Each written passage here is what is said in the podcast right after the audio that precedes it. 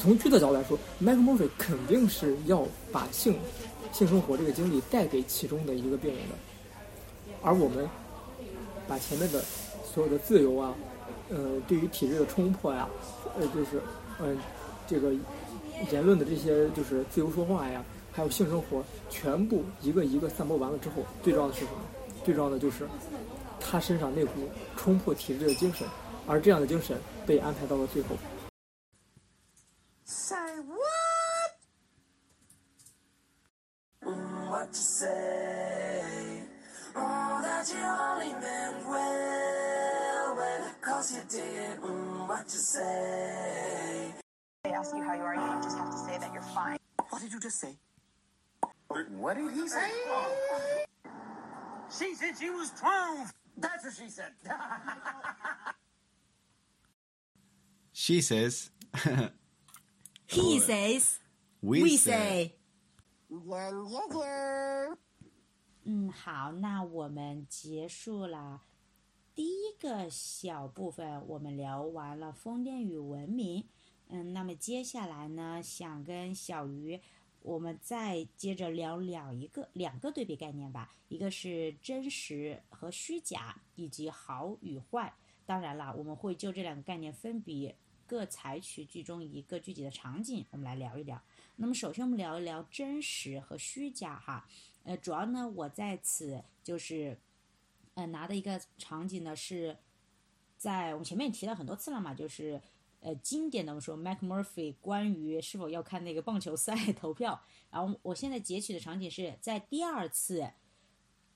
他投票结果就是相当于无望之后，就失败之后。呃，Mac Murphy 开始了自己突然间解说那个赛事，对不对？就他开始臆想比赛状况，然后当时明显感到当时场景一片，其他人觉得，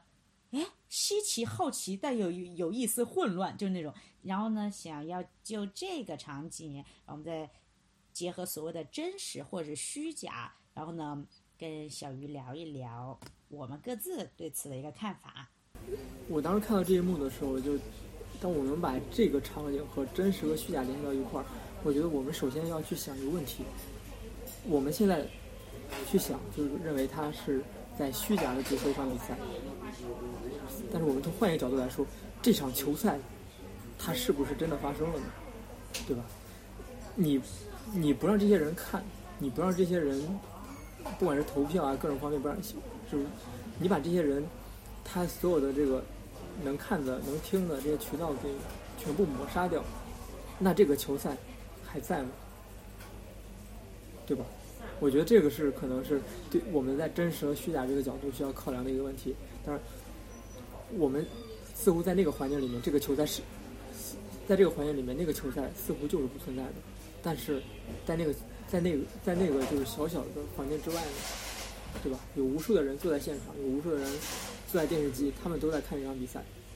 所以说，他给我们提供了一个可以去思考的空间：什么是真实，什么是虚假？甚至这个有点像我们的这个，有点像我们的生活，就是我们现在在我的生活之内，这个东西是真实的或者不存在的。那在别人的生活当中，或者说在另外一个就是比我所处的环境更大的世界那里，它是它的真实和虚假。首先，我们不能说是完全调转的，但起码他要打上一个问号。我觉得这个是一个嗯非常值得思考的点。我觉得说的很好，然后我就接着小鱼继续哈，对，说一下我个人的看法。为什我之所以其实当时选定这个场景，也就是以及说我给它命名的是真实与虚假嘛，就是我当时看这个时候，呃，除了小鱼说的那所有的方面之外，我当时呃呃还看到一点就是，我当时我们也可以理解为，你看。呃，可以理解为是当下所谓的 Mac Murphy 的一个撕裂感，对吧？因为他当时的所谓的那种，嗯、解说激呃解说赛事的那种激情感，然后呢，以及与当下叫什么呃黑屏的相机啊、不黑屏的呃电视屏，然后空旷的。因为那时候散会了嘛，对吧？大家不都走了嘛，是吧？空旷的，我们说，呃呃，疯人院形成一个很强的一个对比。然后，然后为什么说是撕裂感呢？因为当时周围的人最开始，你看周围那些病人的眼神，大家确实以为他疯了。当时当然啊，呃，然后后来呢，我当时是不觉得那个护士长他们会认他疯，护士长他们有可能是认为明显他是在挑事儿嘛，就是想要怎么说呢，就是开始幺蛾子出来了，就开始闹嘛，因为他闹了欢腾之后，像作为护士长权威那一方，他是怕他。在引发了其他人的这么一个莫名其妙的感染，然后大家如果一起闹、一起发疯的话，就是不受管控，对不对？然后为什么我说提到了撕裂感这个词儿，以及我们说真实和虚假，然后也是结合着呃小鱼说的，我们再深入一点嘛。他当时也提到，我们说结合在自己生活，嗯，我们说电影这个场景是一个明显的撕裂感，或者说是你分辨不清。当下的真实感是否真正的存在？因为当下真实存在的状况是，没有这场比赛，或者这这条新闻没有放出来，但是虚假感或撕裂感又通过 Mac Murphy 特别激情澎湃的这么一个，呃，呃，叫什么称职演说又给激出来了。这是电影中所给我们展现，对不对？然后小鱼刚才提的，对你，那你说，他有一点像我们这个。不知道坤老师听不听摇滚乐，就是摇滚乐里面那种空气吉他，你懂我意思吗？就是他没有一把真的吉他，就是手一直在那扫。我知道这个，我知道这个，对。但是我没听摇滚乐，但是但是你说的这个，我我知道。那你这么说，我知道他那啥，对。然后呢，我当时哈，我是看这个，我是结合自己是怎么呢？我们说实话，我。我们就虽说我们这个电影是之前的，但是我们一再我跟小鱼聊一再强调，真的放在当今社会，就我们现在二零二二年，我觉得都实在是很适用。我们就说撕裂感，我们结合生活，我就结合我自己嘛。因为刚才小鱼也提到了哈，我目前是在德国这边，我我们当然啊，我们说最近最发生的最轰轰烈烈事，那不外乎就是我们说的俄乌冲突。我们现在只用俄乌冲突啊，我们不选任何的边，因为这是政治东西，我们在此不过多赘述，对吧？我们不会说是什么呃俄罗斯入侵战争或什么 whatever。不过我我我在此个人不想拿西方的那一套新闻播报的点来说，我们就说俄乌冲突，它这个撕裂感又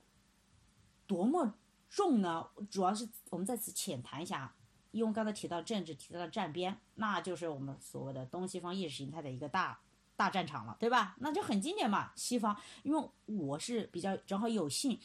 我是属于我人在西方，我接受了西方周围的媒体报道，包括这些本地所有的白左的他们这些所谓的游行也好啊，或者其他的抗议也好，我是感受到了嘛，我是亲临现场者嘛。但是同时，我个人我必须要承认，我其实很大部分还是代表着所谓的我们说是东方意识形态的。那么你就能明显感到，我作为我个人。你看这个事情，以及说我作为普通老百姓，我被莫名其妙卷入到了这么一场，我们真的它就是政治斗争，当然它是战争，战争我不说啊，是政治斗争中，我的生活发生了莫名其妙的变化，以及说除却俄乌冲突，包括之前的，很可惜啊，都被人家淡忘了，对不对？前前前一段时间的也很也很近呢，就是阿富汗，当时对不对？他当时那个。塔利班当然，塔利班现在是掌权了啊，包括我们又之前又说，呃，伊拉克战争什么，就是我无论怎样，就是这种，啊，撕裂感，我真的个人是体会特别真实，就是经典的就是我，就是我有时候很撕裂感是在哪呢？就比如说啊，你前脚你坐在坐在我的屋子里，你听见窗外有人在。游行示威呐喊，好，然后呢，你从电视里、新闻频道里看到，天哪，就是确实是战争，绝对是残酷的，这个是肯定的。然后，确实现在受到最大伤害的，确实就是乌克兰人民。然后你会看到，就是惨不忍睹、惨绝人寰。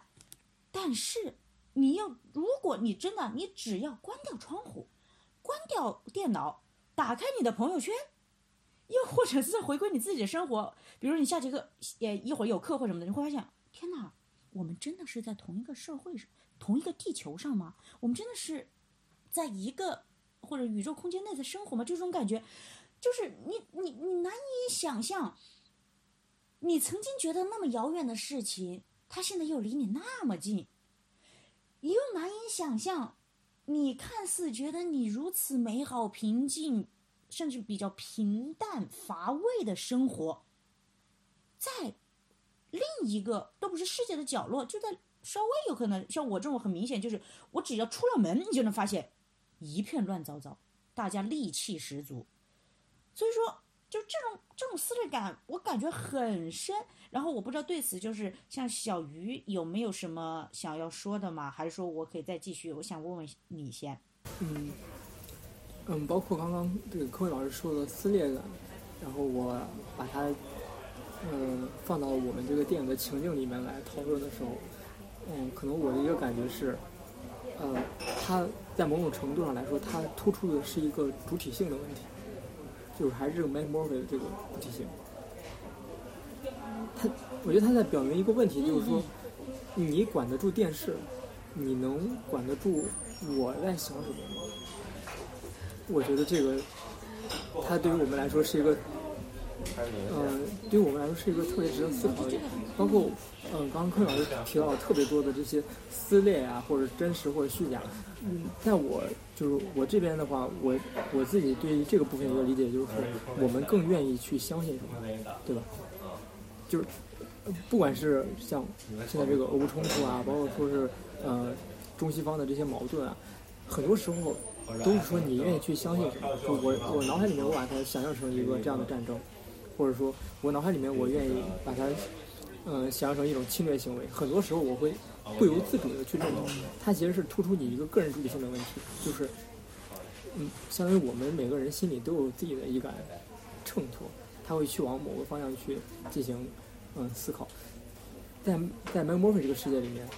它特别有意思的一点就是说，你把电视关上，我脑子里面有有一场球赛，这个球赛你能拿得走吗？我觉得这这这就是什么是真实的，是这个球赛真的放在我眼前，我不看它是真实的，还是说你把电视关了，我用我脑海里面还能预言一场球赛来的更真实呢？我觉得这个是他对于这个真实和虚假特别有趣的一个探讨，就是说什么是真实的，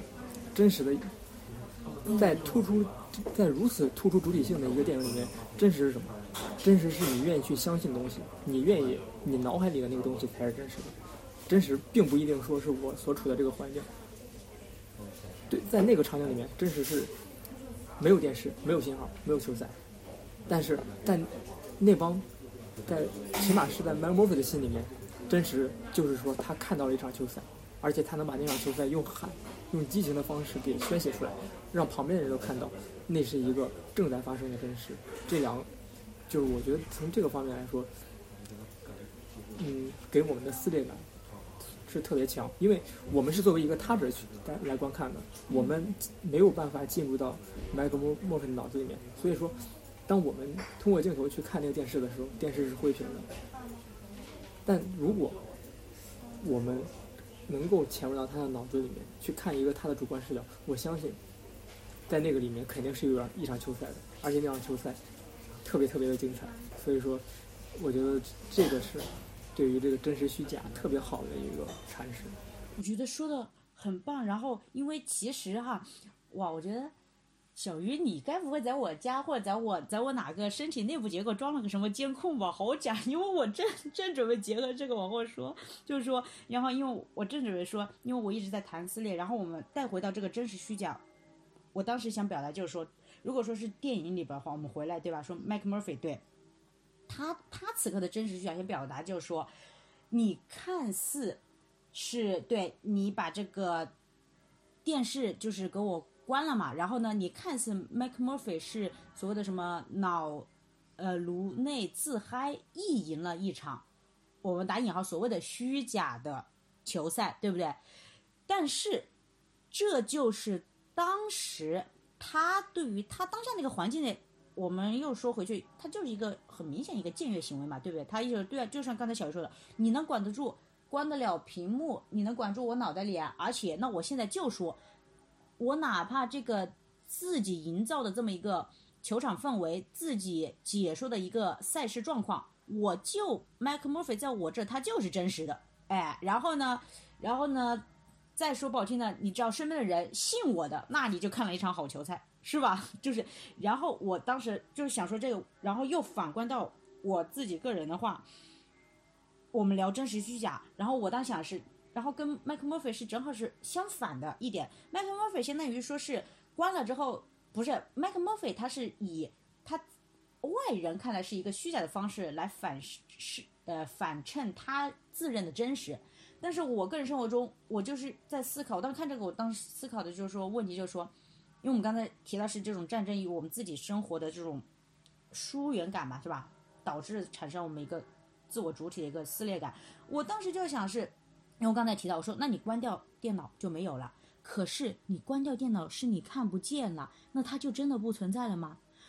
也就是说，我的生活跟 Mac Murphy 正好是倒过来了。Mac Murphy 他要靠他人认为的虚假来反衬真实，而我则是我自以为关掉电脑的这个行为是真实的，然后来我自以为关掉了，那么战争就不存在了。不是，其实真实的战争依然在存在，不在乎我看与不看，我不看它就不在了吗？它照样存在了呀，我不关心它就没有了吗？那到现在还在打呢，在当代文明社会了，这都一个多月了，快两个月了吧？所以说，这是我当时看这个场景片段哈，然后以及说为什么要取名真实和虚假，包括小鱼刚也提到了，就是我也是越来越感受到，你真的你到底什么是真，什么是假呀？你谁来评判真和假？也就是说，每个人的他都有自己的一个独特标准的，真的就取决于你怎么去自己去看，怎么去理解。对，其实，呃，我现在想一想，就感觉科威老师所说的，就是你的这些感受，其实用你的这个感受去代入 Mike Murphy 其实是不科学的。你应该代入的哎，是那个怎么说？你说护士长，为什么你？懂我意思吗？就比如说护士长，他是作为他关掉那个电视，其实和你关掉新闻是一样的。啊，他关掉电视，其实没有，只不过是在，你比如说，如果，呃，你把这个，把你想象成护士长，然后把这个电视想象成你的手机啊，或者说你的生活，就只能说从这个角度上是有一点像的，要不不好理解了。就是说，呃当你在这个，当你去关掉这个电视，那场球赛就不在了嘛，对吧？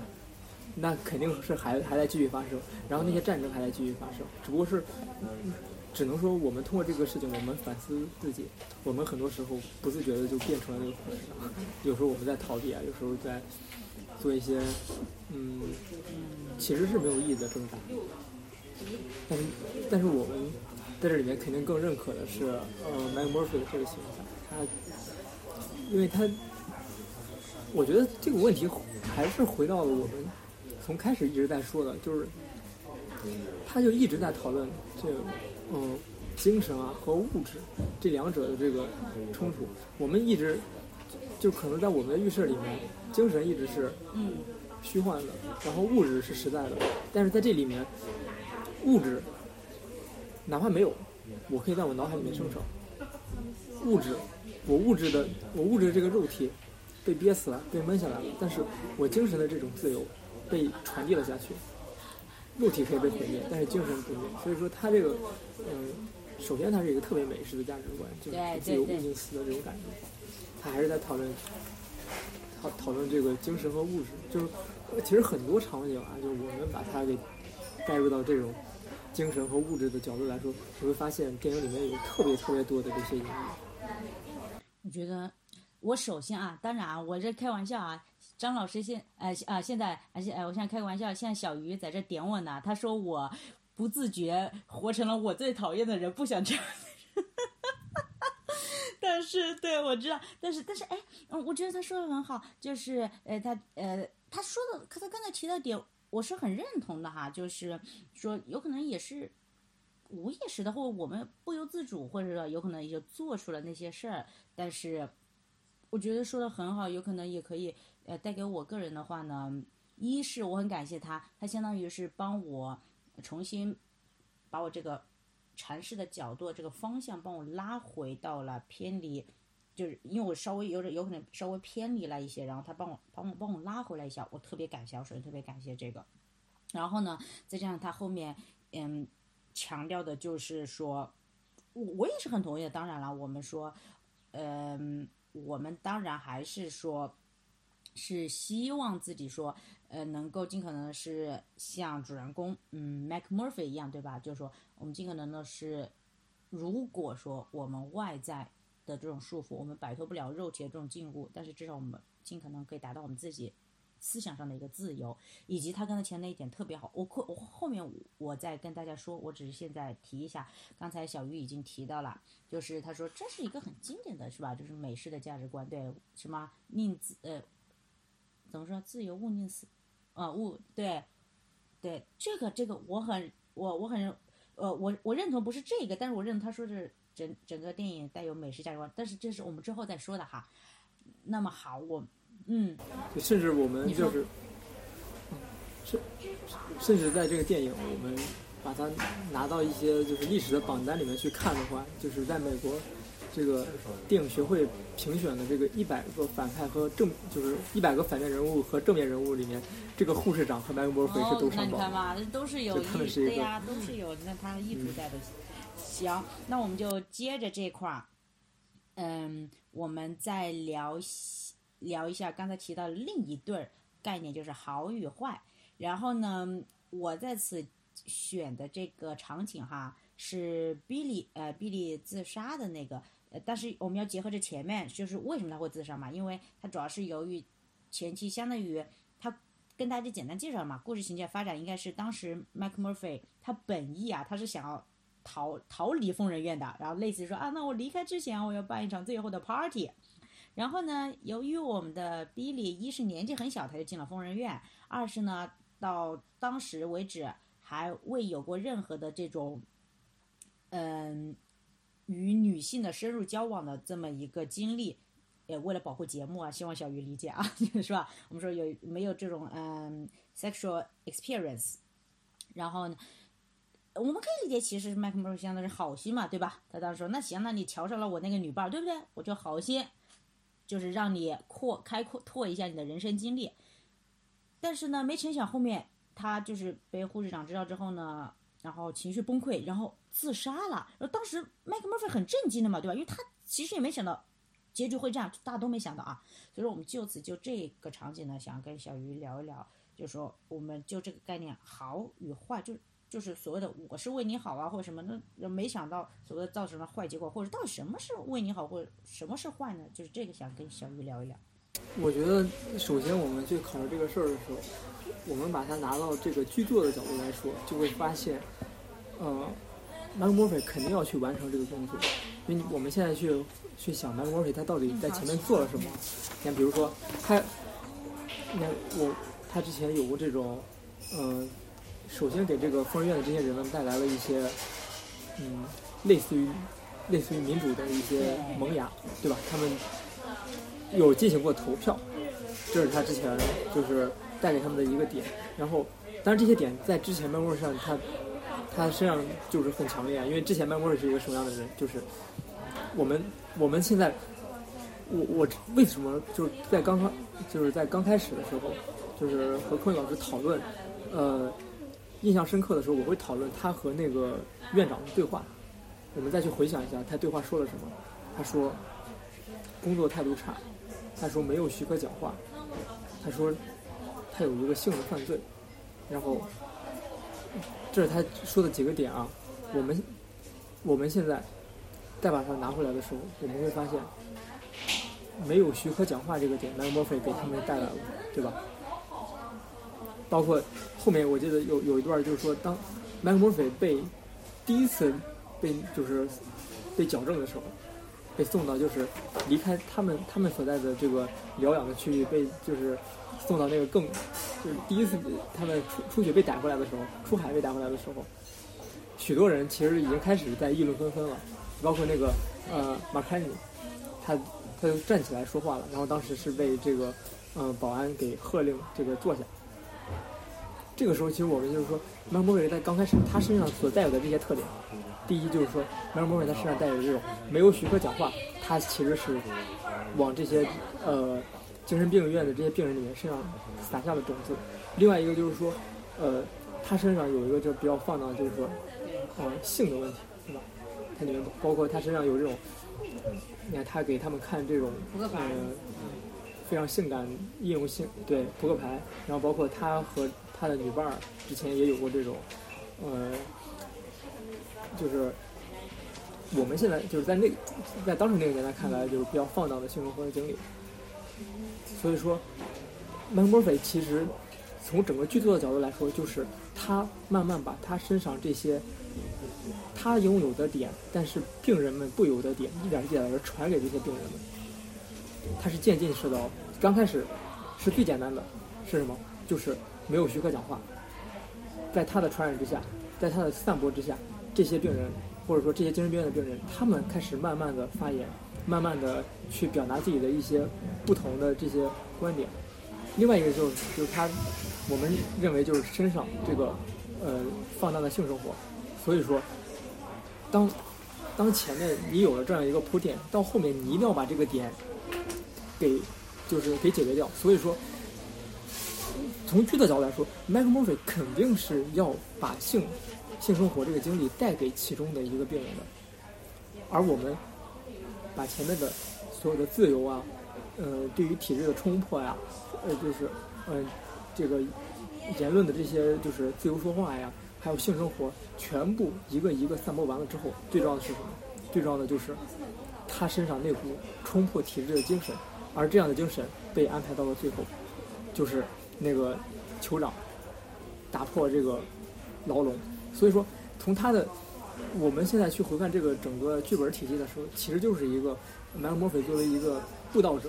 他慢慢的把他身上这些外外部世界的这些自由的特质，一点一点的传给这这些病院里的病人。那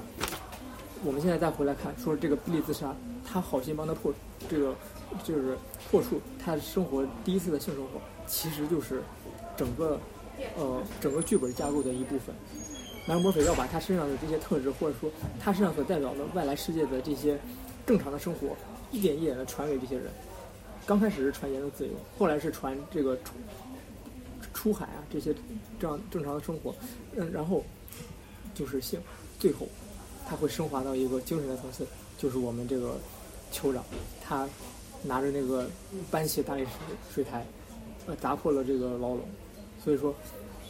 呃，这一段是从剧作角度来说，它是特别有必要，而且肯定会存在的。我觉得你好适合当导演啊！我觉得你讲的好，因为我必须要承认啊，我没有想到这一块儿，我我我都没有想到。但是我觉得你讲的，你这个逻辑体系完全是成立的，而且我觉得很有可能这就是导演，或不叫很有可能，自信点，就是导演想要表达的。哇，我觉得你你你这个角度切入的好棒啊！哇，论。今天做播客又学到了新知识，我真的，我觉得你这个切入点切的好棒。那我，哇，你太棒！我要再次感慨。那我，那我行，那我就，那我此刻要加一个斗胆了，斗胆做一下我个人的理解。你这个讲太好了，太好了，嗯，真的，这是我们所有都很好啊，但这是今天我突然间有那种什么。茅塞顿开，或者那种，这是最好的一个 moment 就在这儿。哎，我要把它剪到我们前面。行，那我开始。嗯嗯，我对我行，那我先说一说哈，呃，就呃接在小鱼后面说。嗯，我当时选这个场景以及说哈，我已经给了他一个相当于限定词了嘛，叫好和坏。我前面刚才也多少提了一下，就说。嗯，就是说，如果熟悉剧情的朋友们也是知道，嗯，我们本身来，我们现在就只局限于讲剧情了嘛。本身确实，麦克墨菲他是好心嘛，好，我们用经典中国话说，好心办了坏事，因为那他肯定不可能想到死。然后，但是他，然后，但他在这里是这样的，我我我提及这个场景，我用的所有描述，你看似是就局限是两个主人公是麦克墨菲和 Billy，好，可以适用在好与坏。但是我们都知道，你真正的说造成自杀的话，后面还有一个经典的护士长也在里边。所以说，其实三个人，也就三个人中是有两段人物关系，也就是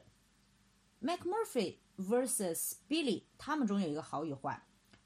以及护士长 versus Billy，他们中有一个好与坏。然后我先讲完这个，我们之后我们再往上升升升华，就是说，先讲经典的经典人物关系当然都是 Mike Murphy 和护士长都是站在他们的立场上，认为做了对 Billy 有用有益的好事儿。无奈我们可怜的真的是 Poor Billy，他只有他一个人 来承受所有的结果，所以说他是自杀了。然后为什么这么说呢？嗯，像 Mike Murphy 这一段的话，前面也提到了，就是我刚才已经说说过了嘛哈，就是说他，嗯，我们除去刚才小鱼提到那个组织框架的话，那回到剧情里边，但他经典就是想说帮他一下嘛，在走之前，对不对？相当于圆小男孩一个梦嘛，这个我就不多说了。然后我想说一下哈，这个护士长和比利，护士长和比利当时呢是一个，他们有一段对话，对不对？就是有护士长当时说，然后他当时有一个词儿啊是这样的，就是说他看他做这个事儿，而且首先我们说一下他们人关系，护士长他跟比利有个很很微妙的关系在于，护士长跟比利的妈妈可是特别好的朋友，可以说是达到闺蜜那种，是不是？相当于说护士长把比利是看待自己的儿子在养，可以说是在保护在养育，所以说在这里。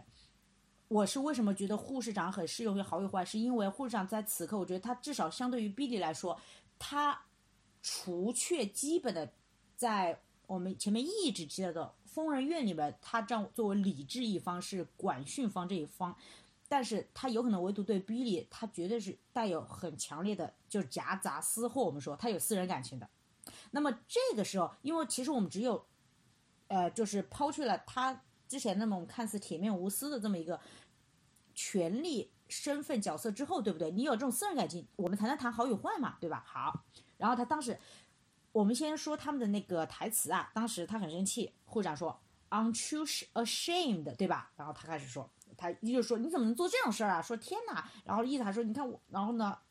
比利很害怕，说那你不然跟我妈妈说，好，然后呢？护士长说：“那我肯定要跟你妈妈说，因为你你你有没有跟你有没有想过你妈妈怎么想啊？因为他其实是带入他自己作为母亲的角色的啊。这我觉得这是一段很经典的母子或者说是母女这种嗯亲子关系的这种所谓的站在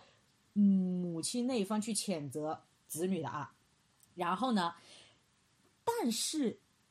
点就在于由于护士长他这个角色的复杂性，或者说你可以浅层理解为双重。”模糊性，为什么他讲这句话的他的立场太难了？你不知道他基于哪个？他说 “Aren't you ashamed”，他到底是基于一个母亲的身份在跟儿子讲，还是基于一个护士长的身份在跟一个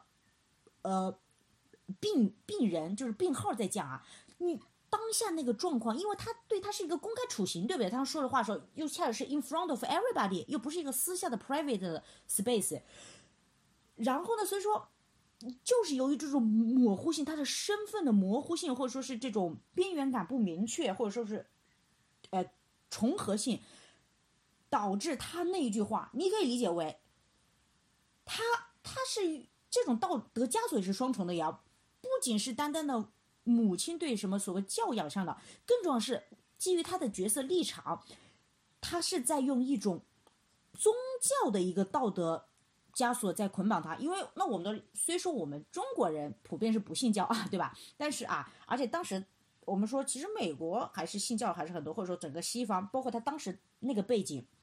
然后又再提一下，疯人院它是一个很特殊一个地方，是这样的，我们说疯人院一定是要去宗教化的，为什么？因为之前在这个六十年代之前，其实更多的疯人院的病人是什么人？我跟大家说一下。他是一些激进的传教分子，就是什么呢？他是就是那种相信世界毁灭，或者说就相信自己就是 I'm the one，或者说我就是呃造世主的接班人，就那种那种他们是经典是要入住疯人院的。然后，但是六十年代之后不一样了。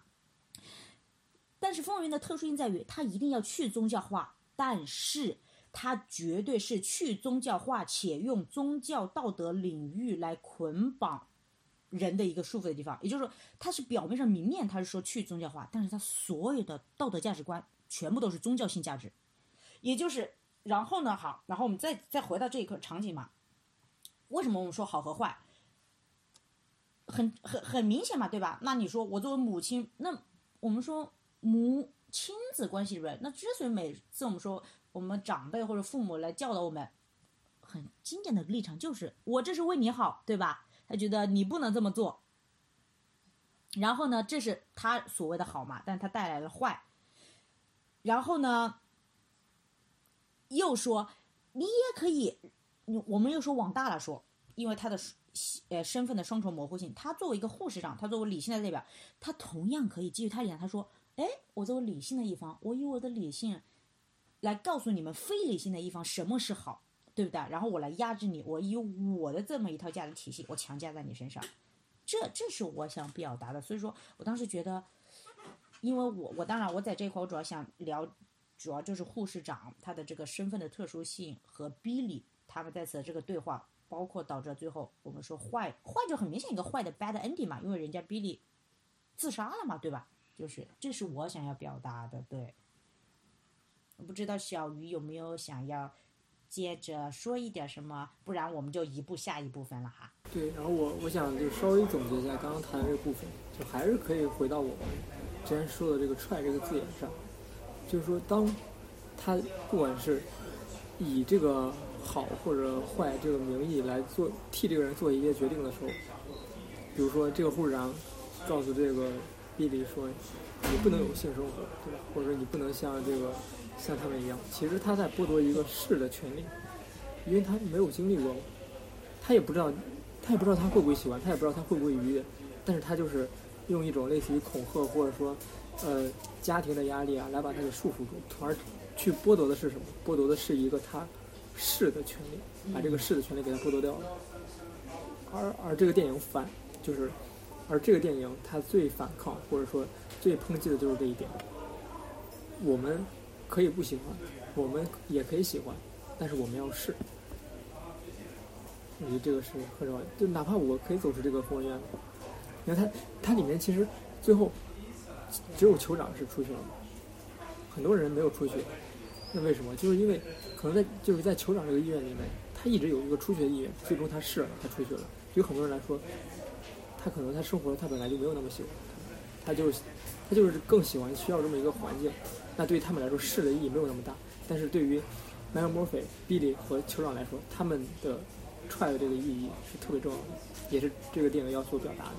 对，我就是结合着，因为你现在说的嘛，对，嗯，这个就是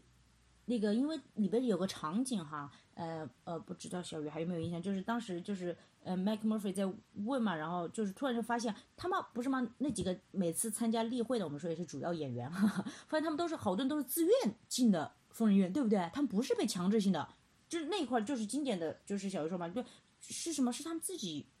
就有可能就是，呃，也就是说所谓的我们看似是疯人院，我们感觉是一个束缚什么，有可能他但对他们来说是庇护所，是不是？是一个 shelter。是他们，他们主动想要寻求，无论是想要逃离社会也好，或者寻求内心的一个稳定，whatever，对不对？他们自己要进来的。然后，当然，然后你刚才也提到，只有只有那个酋长是出去了。对，因为因为里边也是有征兆嘛。然后酋长他是一直有目的，对不对？而且他当时不是后期就是终于不再装哑巴了之后，他不就是吗？人家他问，嗯啊不，他跟麦克莫菲说，他说他说那我出去你要去哪？麦克莫菲问他，他说我要去 Canada，对不对？你看这方面。就说明他是一直心中是有目标的，有可能他是在什么叫蛰伏吧那个词对吧？就是我我先先苟且着，对不对？但是我只要是能实施，我是最终，因为他是有计划、有目标性嘛。他不像其他人，对吧？其他人说不出来的，其他人只是觉得我在，我觉得我在这生活的挺开心的，就就是小鱼刚才表达的嘛。对，我觉得他身上也有很多的这些，嗯。当然，我我因为我对美国历史没有那么了解，但是我们之前看西部片啊，包括一些美国西部电影里面所突出的这个印第安的形象，能够感受到，嗯，作者把把这个酋长这个角色设置设置为一个美国的原住民，这个印第安人肯定是有他一个呃有的，我一会儿来说，小鱼你等我，我准备好了。行，好，那么呃，我们就继续 move on。嗯，现在呢，就想要在结束之前的话呢，还想要就两个具体的场景，嗯，跟小鱼聊一聊关于自由这个概念。嗯，然后我选取的两个场景呢，第一个是关于 Mac Murphy 他偷盗医院车辆，然后带着那么一群人出去航海钓鱼那一块儿，以及说最后我们说酋长那个印第安人 Chief 他在。最终完成那么一个逃离疯人院的最后行为之前，他是相当于闷死了 Mac Murphy 那一块儿嘛。呃，主要是就这两个场景，想要跟小鱼聊一聊我们各自关于呃自由这个概念的一个理解吧。嗯，首先就是对于我来说，我感觉自由这个概念并不是那么的好谈，因为，嗯，一直到今天我们去谈论自由的时候，我们都很难给自由下一个绝对的定义。所以说，今天我们谈论自由也是，嗯，我们通常讨论的一般意义上的自由，这个自由它所意指的更多的是，嗯，我们人对于能够处理自己行动的一个范围，以及说我们通过自由的行动要负什么样的义务或者责任。呃，当然，我们现在所说的自由和前面联系起来，它更多的是一个还是一个主体性的问题，就是说我能够做什么。嗯、我现在嗯刚刚又仔细看了看空运老师给的这两个场景，我现在觉得这两个场景其实选的真的是特别的好，因为它呃很明谢谢肯定。因为它很明显的指向了我们的两，就是人活在世界上两个方面，一个是物质，一个是精神。第一个场景就是他们开着车去航海，其实那个意义意指的就是说冲破一个物理上的自由，就那个牢笼是固定的，那个那个牢笼就就在那儿，就像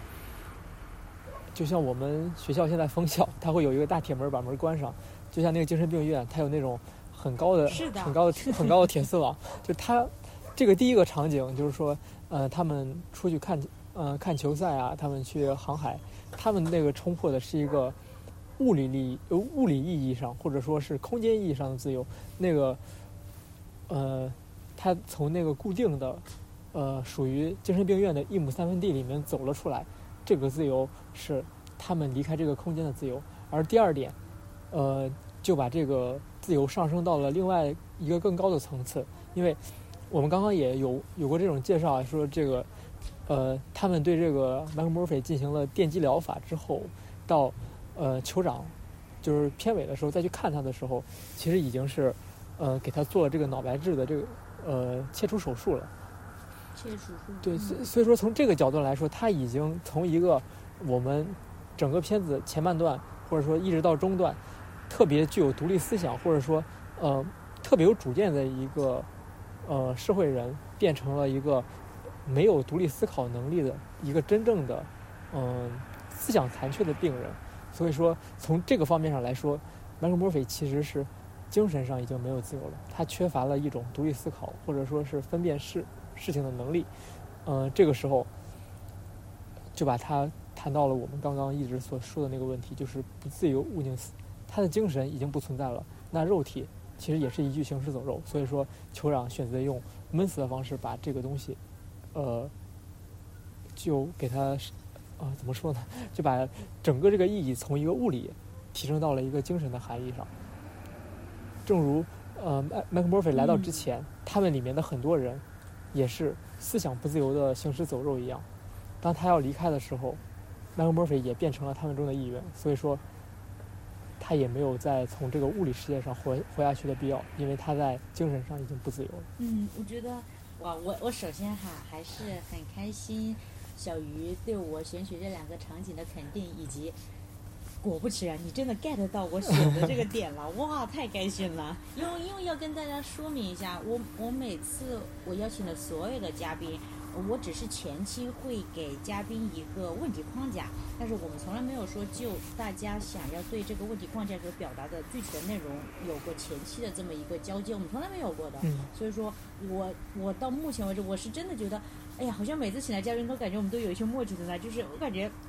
大家都能聊到，哇，我想要让大家聊到点，我真的很开心。然后，那我就接着呃，接着小鱼刚才说的，呃，就是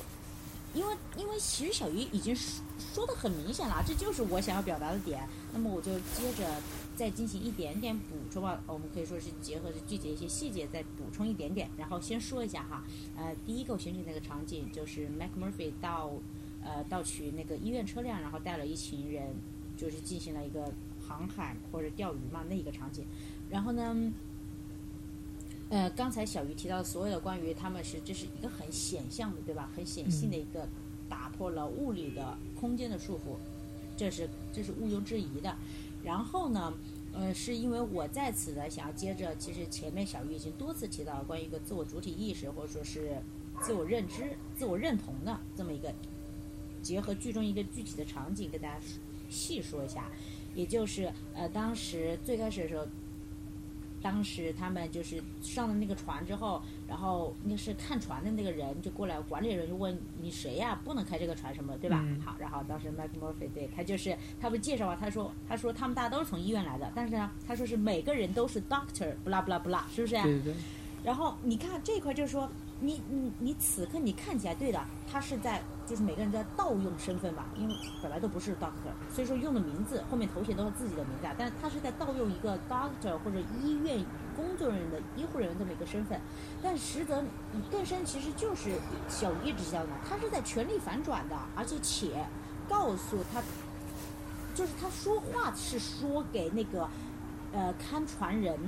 或者管理人员听的，但是实则他其实是想告诉我跟着他一起出去的那些病人们，告诉他们说，只有他们自己才有决定权，呃，或者才有权利来决定什么是对自己好的。因为为什么？你看他们当时背景嘛，那群人是 patients，他们没有权利决定自己该做什么，不该做什么。但能够决定他们的都是那群 doctors，、嗯对不对嗯？然后现在 Mac m o 会说，你们每个人都是 doctor 啊，你你现在就是那个疯人院的 doctor，那么你就能对你自己是不是做出呃权力抉择了？这是我当时看的，而且而且因为我前面一直在说嘛，就是我很早就提到哈，我说结合福克理论说，进入疯人院首先是要去身份化嘛，对不对？或者去差异化，嗯这个就不过多赘述。然后呢，又说提到一个身份，也是那个场景后面嘛。然后呢，今年就是当时 Mac Murphy 给了 Old Charlie 一个身份，对不对？他说你来掌舵，对不对？他说嗯你现在是这个 captain 了，对吧？然后呢，他包括他还带其他的人去钓鱼，他也提到嘛，他说你们现在都是 fisherman。你分析一下，他用的这些词儿，这就都是身份嘛，都是我们社会角色的一个名词，对不对？呃，船长也好，或者说是鱼呃叫什么水员或者海员也好，这很经典的，这是什么？也就是说，他你看似他说这个话很很浅浅显，你或者感觉他只是在告诉那群人他此刻在做什么，但是实则是在给他们一个他们曾经失掉的社会身份。因为他进了疯人院，他没有这些东西啊，对吧？他们所有千篇一律都是 patients。然后所以说后来，而且我我当时很感动哈，我很喜欢这个场景是在于，当然他本身拍的也很好，我们会发现，就是整个电影的话，它其实灯光都是昏暗的。说实话，包括最后，最后我们说，Chief 他都逃离了那个精神病院，对不对？我们说正常理解镜头，起码你你要给束光嘛，因为经经典都是，或者你要看到是至少是或者白天或者那种刚刚日出的样子，就是就是代表是希望，对不对？说新的生活什么都没有，对不对？最后也是一个很灰蒙蒙的，而且那个镜头也是就是静止不动，你会发现，呃，Chief Chief 多么高大的一个身影啊，起码有两米，他慢慢走走走走，越变越小，越变越小，然后后来跟那个灰暗，其实说实话你看不到任何。我们说看不到任何景观，也是看不到任何希望的，它与那那片黑是融为了一块的。所以说，当然这是后面我们最后再说啊。所以说，我说实话，我并没有觉得那个结局是个很好的结局。我感觉，当然这是后面我们可以再说。但是唯一的一处就是他带他们出去海航海，灯光是突然是自然光，或有可能。然后那天天气很好，对不对？明显看到是阳光啊或什么的。我当时很温暖，一是我觉得他整个的拍的那个场景氛围感很足，二是。然后就是当时他们在，呃，那个掌舵，然后呢，呃，中间就是有一些小的插曲，对吧？就相当于，呃，Mike Murphy 跟他女伴要去干点自己的事儿，然后，然后呢，然后呢，大家就跑去类似于看热闹嘛，看八卦嘛，然后呢，，Old Charlie 在掌管那个船时候，突然发现大家 everybody is gone，然后他就有点慌了，他不就走了吗？走了哈，然后后来回去的时候呢。Mike Murphy 要赶他说：“你快点，快快滚回去，再去掌掌舵。”然后他当时不就跟另一个人是 Harding，对不对？他们俩那个 Harding 在掌舵了嘛？我当时很感动是，因为那个时候是 Old Charlie 第一次自主的说了，他说：“我才是 Captain，对不对？”我当时就觉得天哪，你看，就是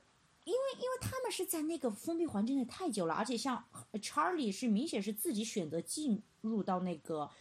呃疯人院的，所以说我很感动是。他此刻竟然还达成了一个自我认同，这个自我认同是他自己给自己的，对不对？就是不是任何外在的人在给他东西，而是他此刻他就认为，你看我就是这个船长，那么我要承担起作为船长掌舵人的所有的职责。我当时觉得这个场景特别好，这就是我们所说的自由嘛。当然，呃，就说虽说我在此刻一直说现在我没有提到自由这个字眼，但是我觉得这就是跟刚才小鱼提到的，也就是说，我也希望我们的听众能够，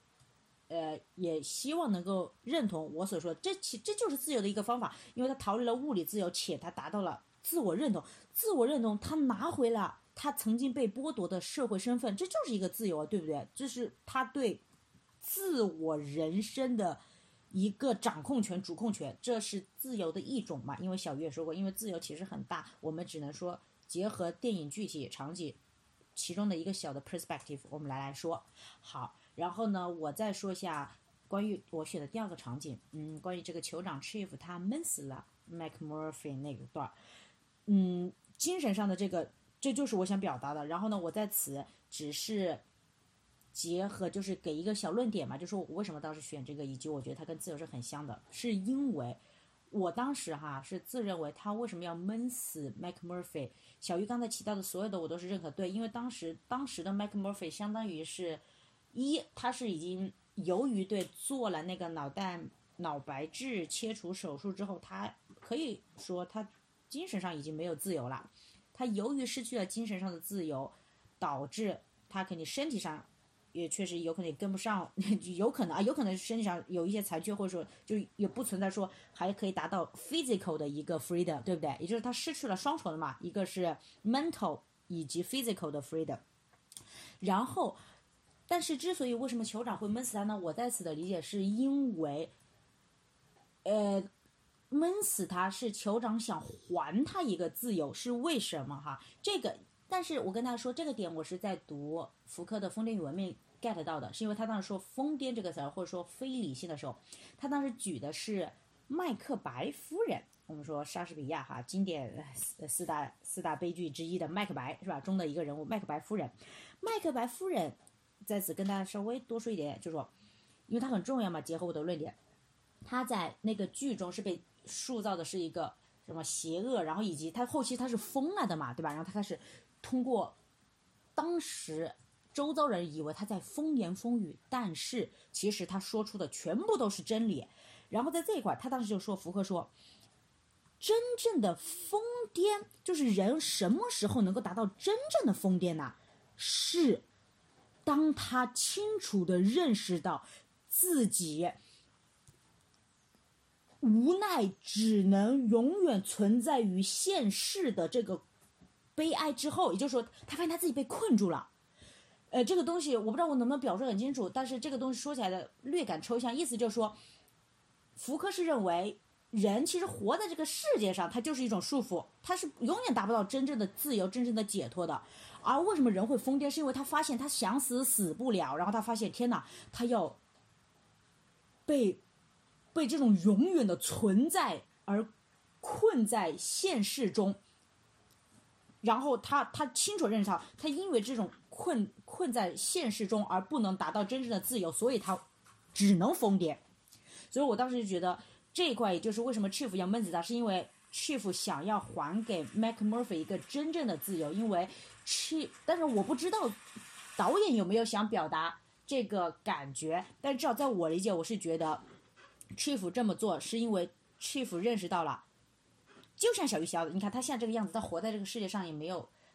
没有任何的不好听的说，没有没有活在世界上意义嘛。但这也不是不好，这我们说这是另一个事儿。我们说什么人道主义说这也是不好，这便是人家生命。但是 whatever，至少 Chief 是想坐在他的角度，他想说，那我就给你一个所谓我们说解脱嘛。为什么呢？因为我放你真正的自由，你不要再被困于现世了。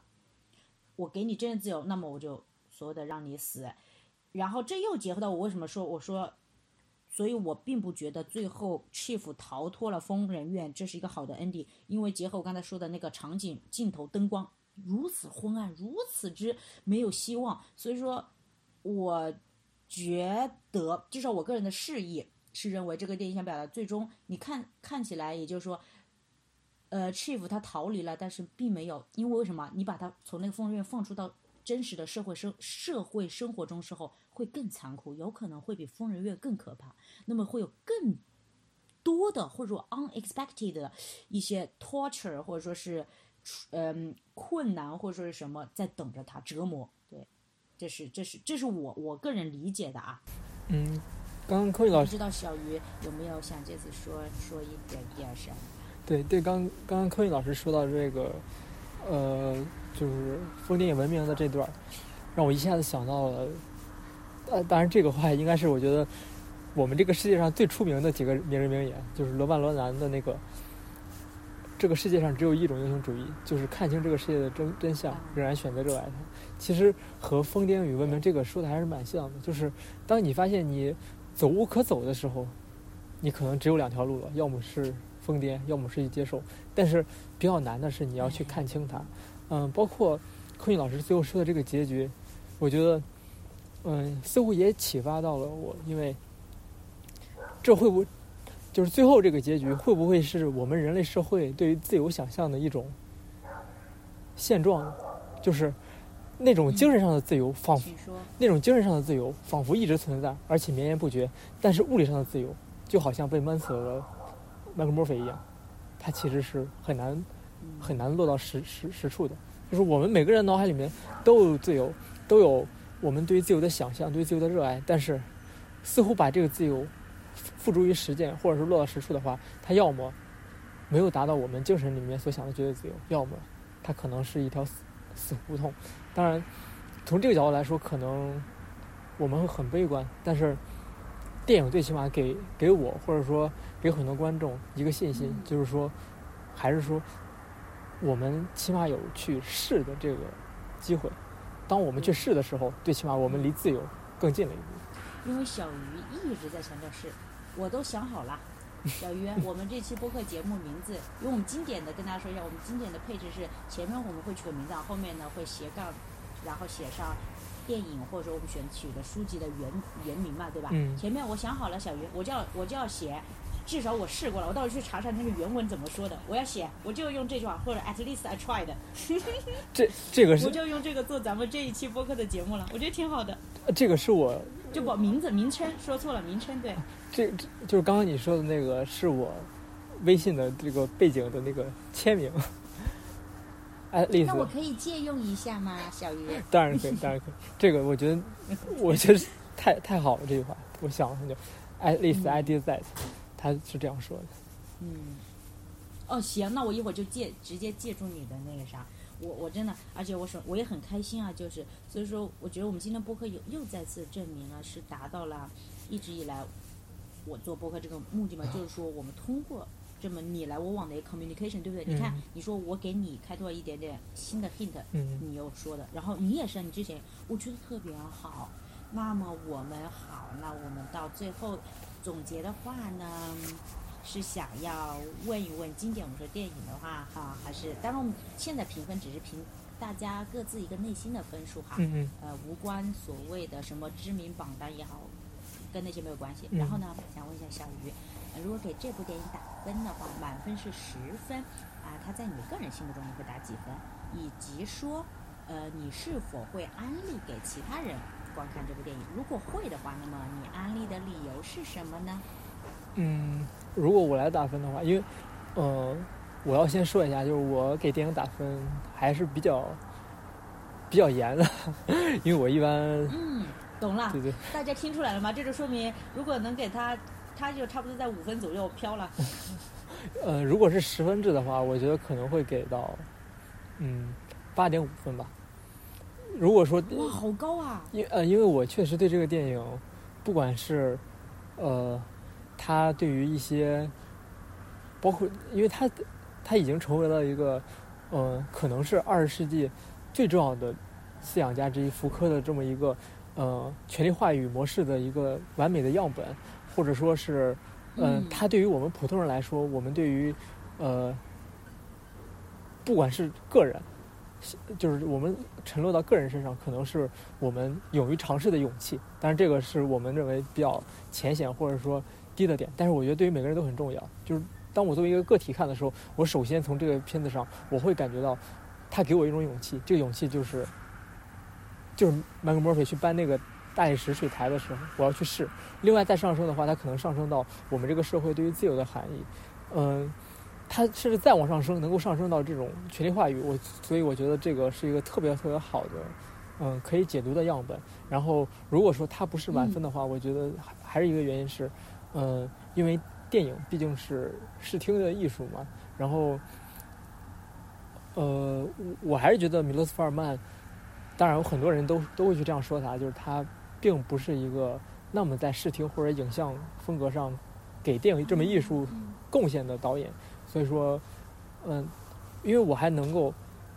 在很多的电影里面找到那种饲养性又高，然后在整个影像上又特别具有表现力的。所以说，从这个方面可能是他呃在我这里扣分的一个呃环节，但是并不影响他，并不影响他作为一个工整呃利益深刻的电影，永远的在电影史上留下一个它的位置。呃，一直到现在，我们看的特别多的榜单，不管是豆瓣啊，或者是呃国外的榜单，大家都会把它作为必看的一个电影。所以说，嗯，对于我来说，呃，我会不会推荐给我的朋友？我觉得这这个是毋庸置疑的，因为甚至说不用我推荐，因为我身边很多朋友就是在我推荐之前，大家都把这个作为一个必看的电影，大家都看过。但是如果有朋如果有朋友还没有看的话，我觉得，呃，一定要看一看。不管是你对这个自由的概念有一个认识，或者说还没有一个清楚的认识，我觉得这样的一个电影，呃，最起码会启发一个思考。这个思考，我觉得对于我们现在，呃，或者说我们的文化背景，特别的重要。嗯，好，那我我也是啊，我在跟小鱼一样，我在打分之前要跟我们的听众说一下，我我也是，我我是个打分其实还蛮严，或者说，呃，有可能我也是到目前我一般也很难碰到一个我真心很喜欢，当然，但是还是那句话，这个东西是个人的，对吧？每个人的个人的呃感触不一样，或者所谓的。呃，taste 是不一样的，这都是会受很大的影响的啊。所以说，如果是跟给这一部电影打分的话，满分十分，嗯，在我这边的话，我有可能会给它打到呃六点五到七分的样子。呃，然后我说一下为什么哈，嗯，就是我说一下我个人的观点是，我说为什么看起来稍微还是稍微偏偏低的，因为我我首先是承认啊，我确实给他偏低了，是为什么？因为我是其实我个人是觉得他，呃，我我首先承认，呃，小鱼很早之前就提到过的，就是他其实这部电影我们可以说是算是一部反好莱坞式的电影了，对，因为毕竟他其实属于怎么说，主人公的话，他本身也是一个 outlaw 的一个形象嘛，对吧？他是属于一个也是一个对法律的一个僭越者的一个形象，但是我其实最终看完，而且特别是我说句实话，我我就是因为他最后给的结尾，以及说他非得要安排一个印第安人这个形象，以及他把印第安人跟呃 Michael Murphy 的他们两人这种所谓的惺惺相惜，而且明显看就是他们俩惺惺相惜感，他们俩是能够真正的是吧？有那种目的性的或者什么，呃，包括最后所谓的。呃，Chief 也是很明显带着 Mike Murphy 的所谓的遗愿或者精神去做了什么，打破牢笼，得到自由。他真的就是这一个事儿让我我马上给他分大奖了。为什么？我跟大家说一下，它其实这是很经典的一个美式美化历史。我们我在此不想过多赘述，但是，嗯，有可能也是结合个人的，在这边遇到一些人或者聊，你会今天发现啊。美国人对印第安人做那些事情，说实话，我到现在我觉得最为讽刺就是所谓的 Thanksgiving 的成立。哼，Thanksgiving 成立，我在此简单说一说，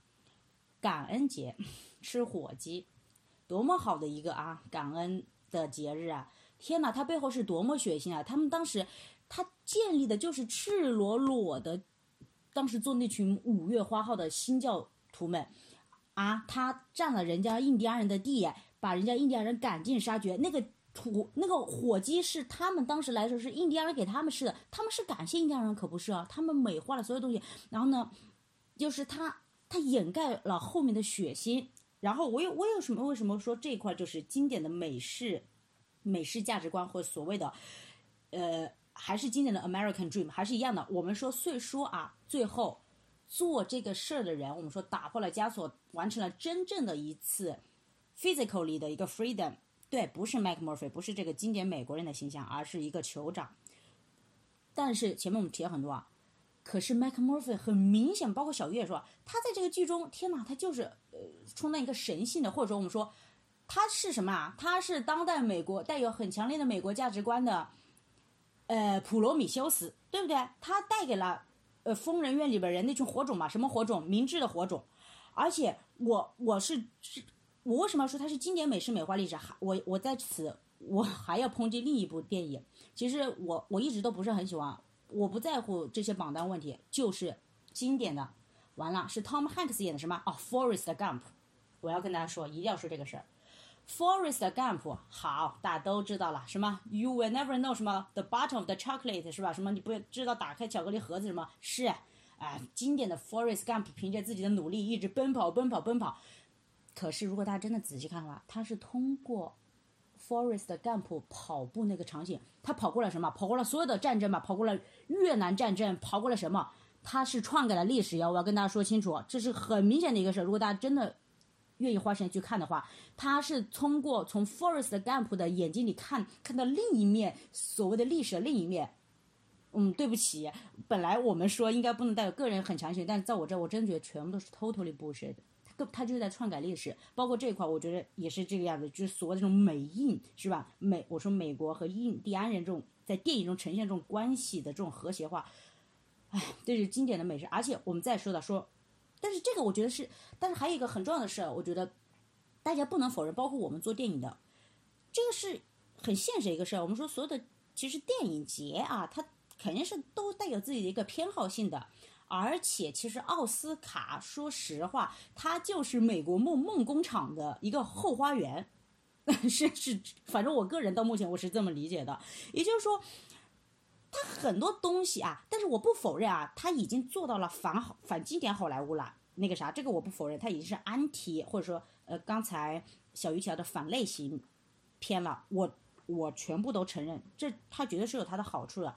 但是。我不会觉得因此大家就应该忽略到它本部片子特别啊，最主要的就是因为我不想讲那种 cliche 的包关于 American Dream 的这个东西，主要就是我很生气，就是美印这个关系这一块儿，它跟《阿甘正传》在我本人这里是一个道理。为什么？也就是他们都借电影，且这个电影因为流传度太广了，包括 Forrest Gump，他们完成了一次特别好的意识形态的演说。但是我觉得这个东西是很恐怖的，我觉得大家还是需要警惕的。是这样子，我们一面说艺术无关政治是，可是不能否认，包括其实我们说说欧洲电影三大电影节对吧？我们说 Big Ace 是一样的，戛纳、柏林、威尼斯，他们都有自己的偏好风格的哟，这个是不能否认。我们说，呃，经典来说的话，其实，呃，威尼斯有可能偏人文一点哈，然后柏林，柏林妥妥的是偏政治的。柏林电影节，你现在去问，如果是在德国做电影学方面，他们是研究的学者，他是不不不可能否认这个事儿，他们都知道。然后戛纳有可能是有点偏先锋吧，我们说是先锋艺术类的那种。所以说，然后我们又聊回来，因为这是奥斯卡嘛，当然啊，有可能他也在呃其他的电影上、电影节上也获得了很多殊荣。我是说《风飞越疯人院》这部电影，但是因为我我也跟大家道歉，不好意思，我背景。资料有可能查阅的没有小鱼好，所以我不了解。那么我们就此说的话，呃，只是说我们最后总结一下我个人的观点的话，呃，首先我虽说说了，大家听起来是批判，因为我觉得我们是需要这些东西的，但是我还是会安利给大家看的。呃，为什么呢？而且我不觉得这两者有矛盾，是因为除去我当时说的这一些，我还是希望大家不要忽略了我们所谓说，其实电影作为一种。呃，文化软实力或意识形态的这么一个工具来说，我希望大家不要忽略这一点，就就是说它有可能给大给观众或者说它在文化传播这块带来的潜移默化的这么一个影响之外，我还是很喜欢这部电影的点跟小鱼特别相似。我觉得首先它确实是，嗯，很适合有一个我们说本身因为其实福克也是一个呃米歇尔福克。呃，我个人是觉得他他的整个的这个我们说学术成就是真的很巨大的哈，可以算是欧洲学术理论界就是三大三大呃理论支柱之一了，可以这么理解。所以说，他首先他作为电影来说，它是一个这么一个理论研究很比较 match 的一个对立面或者说折射面，这一点我们需要肯定，以及就像我很早就开始提到的，它除去了这一块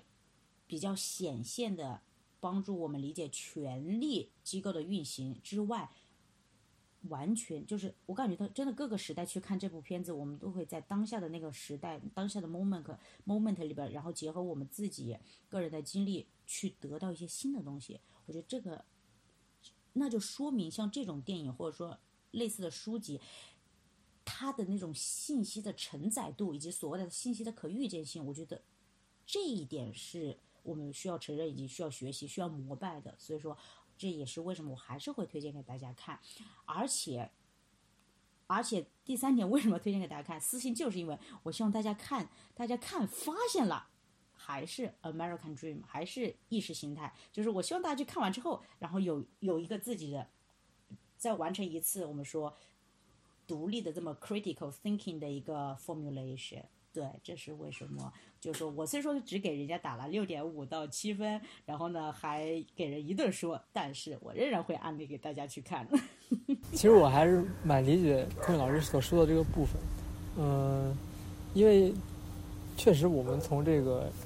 呃剧本他所讲述的故事来看，就是说一个美国人他又扮演了一个现代性启蒙的一个角色，然后这个启蒙直接受益的是这么一个印第安人，嗯，其实我觉得这个怎么说呢？他可能跟导演这个比较复杂的背景也也有关，因为这个。呃，缪斯福尔曼他是一个犹太人，然后他的这个身份背景又是在一个东欧国家，就是苏联苏联笼罩下的东欧国家，在六八年是逃亡到了美国，所以说，呃，他首先要做的就是从，因为呃，他早嗯，就是大家感兴趣的话，可以看一下米罗斯福尔曼他早期的一些作品啊，包括像《黑彼得》，呃，它里面也有过一些对于自由体制啊，或者说很多这些。嗯，包括他《飞越疯人院》里面讨论的和《星辰大风》里面讨论的，他其实是在很多年的这样的一个创作生涯里面，他一直贯穿。但是，嗯，你如果把他捷克斯洛伐克那段时间的作品找出来，你会发现那些时间他讨论的更隐晦，或者说更更晦涩一点。那其实就是说，在一个呃高压的一个政治体制下，他没有办法做到一个自由的表达。所以说，很明显能够感觉到，嗯。美国的创作环境对于他来说也是一个现代性的发现，他变得更加自由，然后在电影创作上有了更加更加广阔的空间，然后包括像呃，柯文老师刚刚说的这个印第安人这个形象，我觉得也是，嗯，现在我感觉后后殖民主义大家也经常在讨论这个部分，就是说一个殖民地的母国对于他被殖民的一个人，他其实不管是他的。呃，美化呀，或者说，我们现在都在讨论一个叫去殖民、解殖民的，呃，一个过程，很难。但是，嗯，我觉得这个不就是，我想想，如果说我如果要为这个电影去做一个，呃，也不能说是辩护吧，或者说安慰的点子来说，就是说，这可能是一个时代，或者说，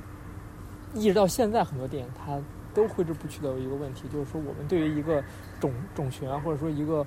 呃，一个族群的刻板印象，包括现在我们这个女性主义，大大概也是这样。就是说，很多电影它它就是这样的。我们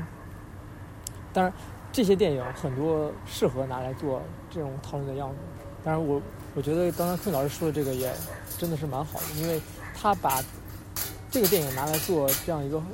嗯关于印第安人的一个样本呢，嗯比较好的一点就是说，表面上呃他是作为一个呃，精神的传承者活了下来，那其实他还是一个被拯救的对象。嗯，在这个表层下面隐藏了很多，对很多残酷的信息。嗯，就有点像 糖衣炮弹这种感觉，也是我们需要呃更深入挖掘，或者说进行一个文本细读啊，仔细发掘的一个部分吧。嗯，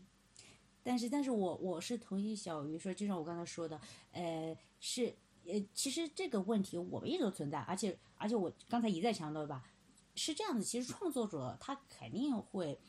带有一定的意图嘛，对吧？就是说他为什么要创作这些东西，而且，然后我们现在其实说的更多，也就是，呃，虽说啊，它只是女权主义的一个口号，但是其实这个在我个人看，我可以拿开，就是 personal is political，对吧？就是个人的即政治。所以说这个东西，我们觉得，我个人啊，我个人认为也不仅只限于我们说女权运动，这。我们现在谈到这个电影是一样的，就像刚才小鱼提到了，我们说导演的他们他自己本人的一个背景，所以说呢，他拍所有的这些电影，他百分之百带有他个人的意图。再加上，那我们我虽说刚才一直在说，呃呃，说的都是欧洲的电影呃体系，以及说经典的好莱坞。说实话啊，我们现在浅稍微说一点点，我们现在国内大型的华莱坞也差不太多，反正 就是就是这这个很正常，我觉得是吧？我觉得我们作为电影研究的人，我我感觉小鱼应该是。我觉得你应该能理解我想说的，但是我们也不说太多。我觉得这都都很正常。每就是你觉得会有选所谓的立场，或者你想表达的东西，或者你想要，因为我们涉及到这种文化传播，你想有一个所谓的 image 嘛，是吧？In the world，你想怎么树立这个？这个包括他小鱼刚才提到的，呃，这是一个问题。然后，因为我前面也提到，我现在做在做女性主义电影理论，然后也基于后殖民嘛，呃，所以说我当然个人是希望。哎，这是我们一直一代又一代的人一直奋斗嘛，就这是为什么需要我们做 film critic 的人出现，对吧？我们尽可能的，是不是？哎呀，能够改善一下这个环境是最好的。那改善不了，我们就再说吧。所以说有这么一部电影还是蛮重要的，我觉得最起码对对对，还是欢迎，希望大家去看。嗯最起码它会启发我们一些思考，不管这个思考是赞美的也好，批评的也好。最起码有这么一个电影，我们有这种思考的空间，有比没有强，我觉得是这样的。嗯，我很同意，真的真的是这样，有绝对会比没有强的，对对对。而且它本身这部电影呢，它的很多的它的价值、信息密度是很大，以及它的可研究性，我觉得是很高的。呃，那么到这里，这就是我们他说播客嗯第五期节目的所有内容了，再次。超级无敌感谢今天小鱼的到访，然后也希望大家收听的愉快，希望以后我们有机会再做播客节目。很希望以后哈，谢谢大家，谢谢寇尼老师，那拜拜，拜拜。